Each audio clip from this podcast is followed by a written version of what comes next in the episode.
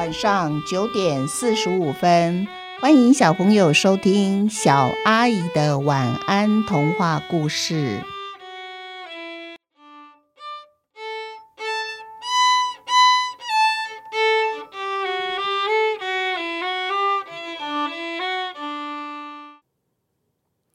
小河清悠悠，三加一集。为什么是三加一集呢？等到我把第一集念完之后，那我们后面的我们想一想的时候，再来解释为什么是三加一。哎，月亮出来，亮晃晃，亮晃晃，山下小河淌水清悠悠。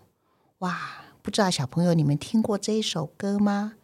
每当夜晚来临的时候啊，小河一定会哼唱这一首他最喜欢的歌《小河淌水》。然后他就会静静的等待月亮升起。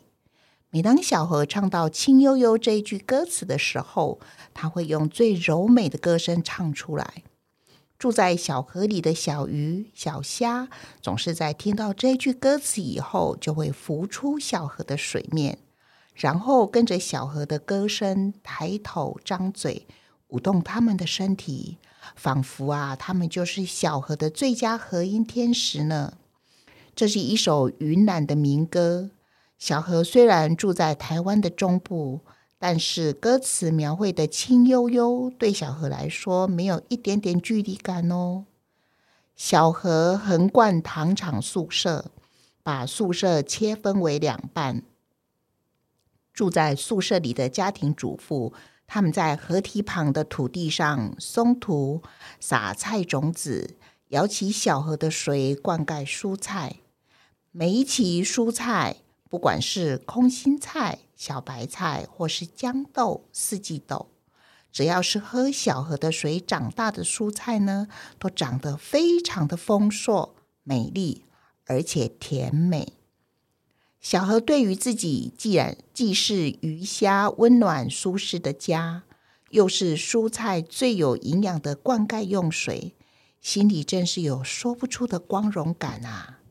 有一年冬天，小何发现自己最光荣的两件事莫名其妙不见了，他心中的难过真是无法形容啊！在台湾的中南部呢，冬天既短又不明显。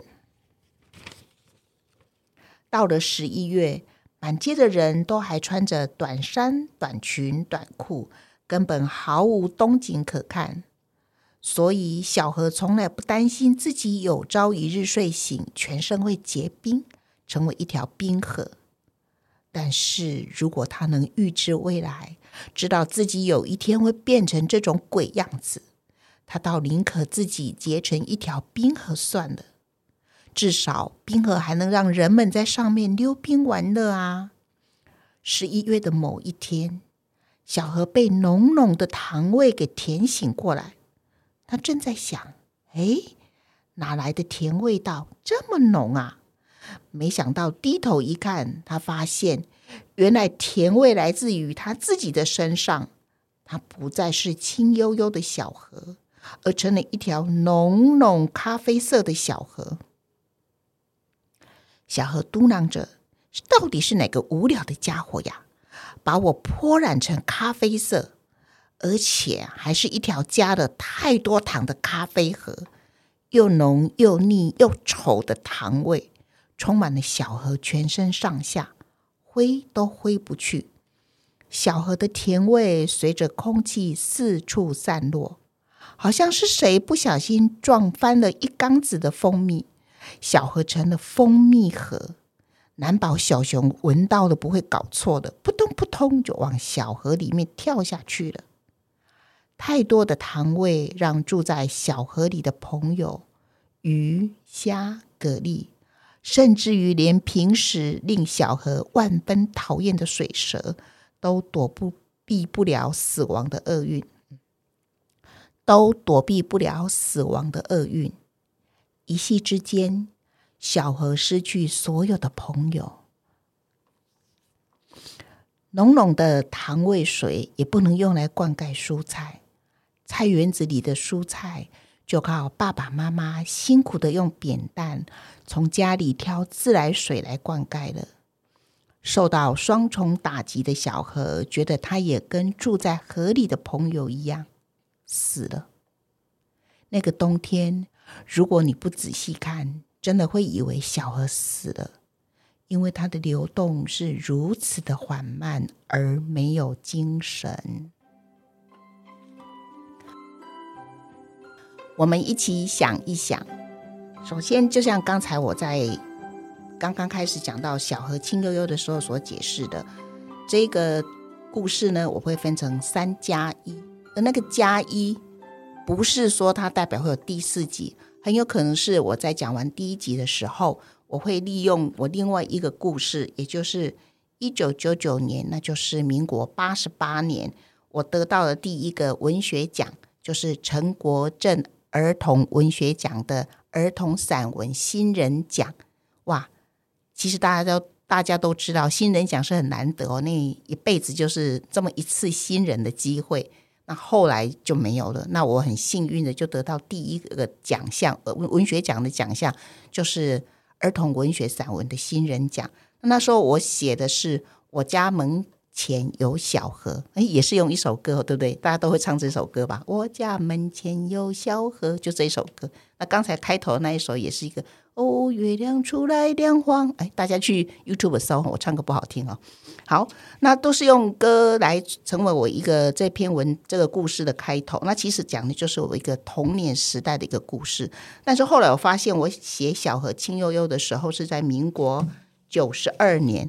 那经过了四年，然后又以一个童话。那之前比赛得奖是散文，那我觉得童话故事可能更吸引人，散文比较像在叙呃，描述我童年的生活，但是我把散文读过，又来看童话的时候，我发现，哎，我童话故事里面好像少了一点点，应该少了还蛮多。散文里面我所描述的一些比较有趣的真实发生的故事，比如说，在有第一集刚才我念过这个故事里面呢，讲到糖厂的那条小河旁边的那些蔬菜园子，那蔬菜园子呢，我可能没有讲到一个有关于除了灌溉水还有肥料的问题。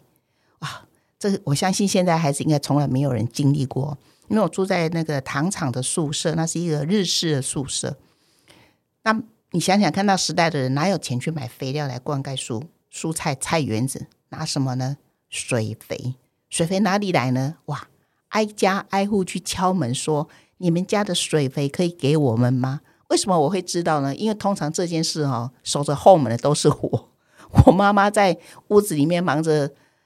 织毛线，然后赚外快，然后有人来敲门的时候，我妈妈就会派我说：“你去后面看看谁。”那我去，你就看到有一个人，他挑着肩上挑着一个担子，然后两个大桶子，然后就跟我说：“你们家的那个水肥可以给我吗？”我就会说好。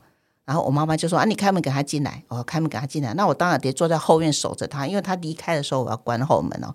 然后就眼看着他把我们家那个嗯，现在叫什么？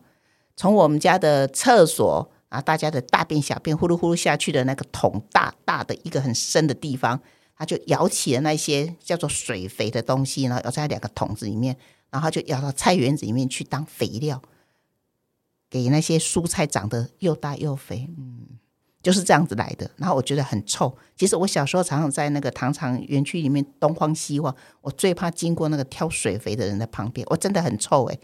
但是。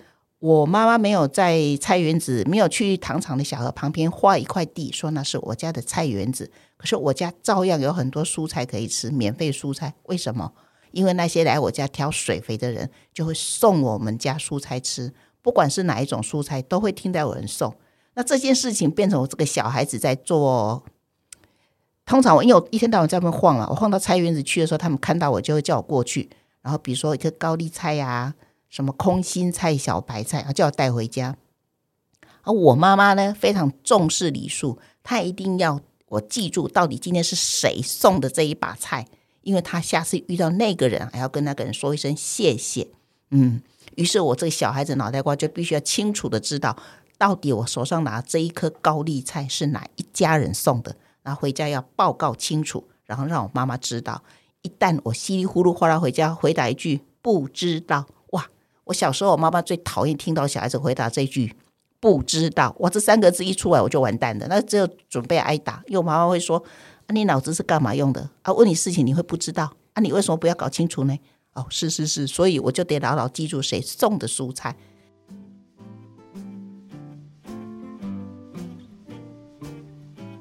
那这就是我的所谓的三加一，就是我可能在呃最后面呢，我们一起想一想，会把我在得奖那个新人奖的作品里面所描述的一些情景，然后加在这里面。比如说谈到蔬菜这部分，我就会补充这个部分。好，那今天的故事就到这边结束喽。祝小朋友有一个甜蜜的梦，晚安。